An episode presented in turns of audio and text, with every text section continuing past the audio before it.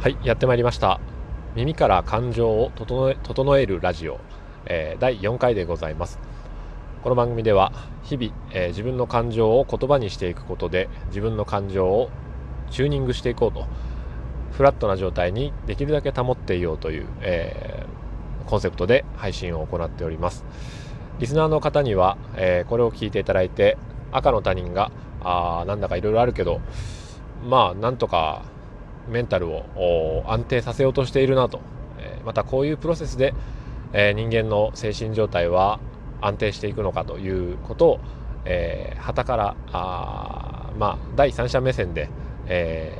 ー、傍観していただければ 傍聴していただければと思います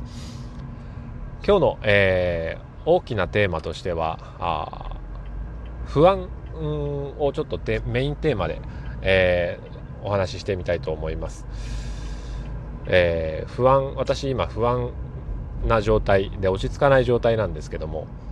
でその理由はですね鍵を大事な鍵をちょっと紛失してしまいまして、えー、それがどこにあるのかっていう確認がまだ確証が取れていないからなんですね。で、えー、そのことでさっきから事務所にいた時もそわそわそわそわして、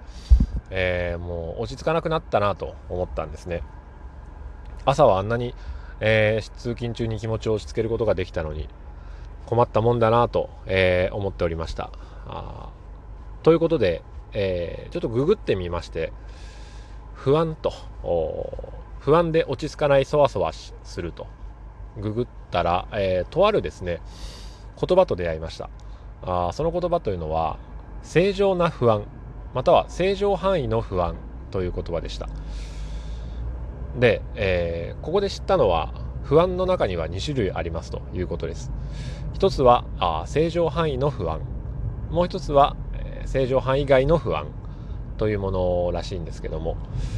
この、えー、自分の不安がどちらに当たるのかということを知るだけで、えー、実はとても安心の方向に近づくことができるんですね。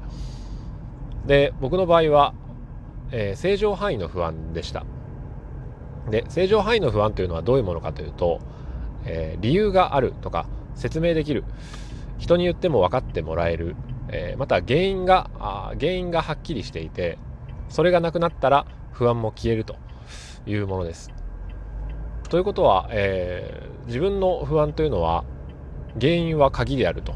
いうことができるんですね。紛失した鍵。でその所在が明らかになれば、えー、解決する。またその鍵を使って行う案件が、えー、終了すれば